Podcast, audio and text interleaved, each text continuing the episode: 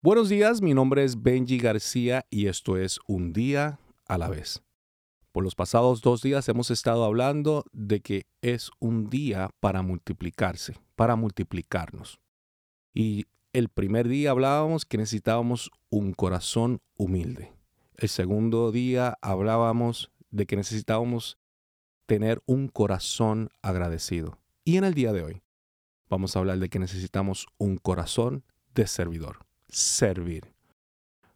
Un corazón de servir te abre las puertas para el más de Dios, para la multiplicación de Dios. Después que el niño le entrega los cinco panes y los dos peces en las manos del Señor, Él lo multiplica. Y Jesús siempre quiere involucrarnos en todo lo que Él hace.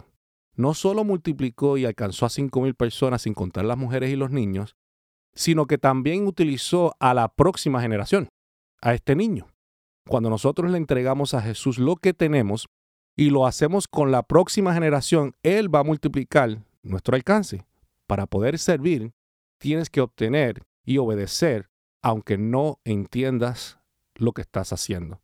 Probablemente ese niño no entendía lo que estaba pasando, ni tan siquiera los discípulos entendían lo que estaba pasando, pero se sometieron al proceso. Tienes que confiar en el, en el proceso porque Dios es un Dios de procesos, no de momentos, y cuando confías en el proceso y te sometes al proceso, confías en Dios y te sometes a Dios. Recordemos que Dios mismo le cambió a Moisés el procedimiento, pero él ni tan siquiera se había dado cuenta. Moisés le pregunta, ¿pero quién irá con nosotros? Y Dios le contestó, mi presencia siempre estará contigo. Ahora, mira cómo cambió. Ahora mira a Josué, que fue el que lo entendió una generación después, y el procedimiento era completamente diferente, y él entendió, a donde quiera que tú vayas, yo estaré contigo. Pero muchos estamos sentados a que Dios se mueva como Moisés. Estaba esperando que Dios se moviera.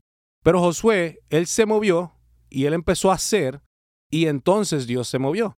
Y Dios está sentado esperando diciéndote, mi siervo, muévete, vamos a servir, vamos a hacer las cosas que yo te diseñé que hicieras. Los estamos los dos sentados y ninguno vamos para ningún lado hasta que realmente no entendamos que la fe sin obra es muerta y el servicio se trata de tú empezar a servir al pueblo de Dios, a la gente que está a tu lado.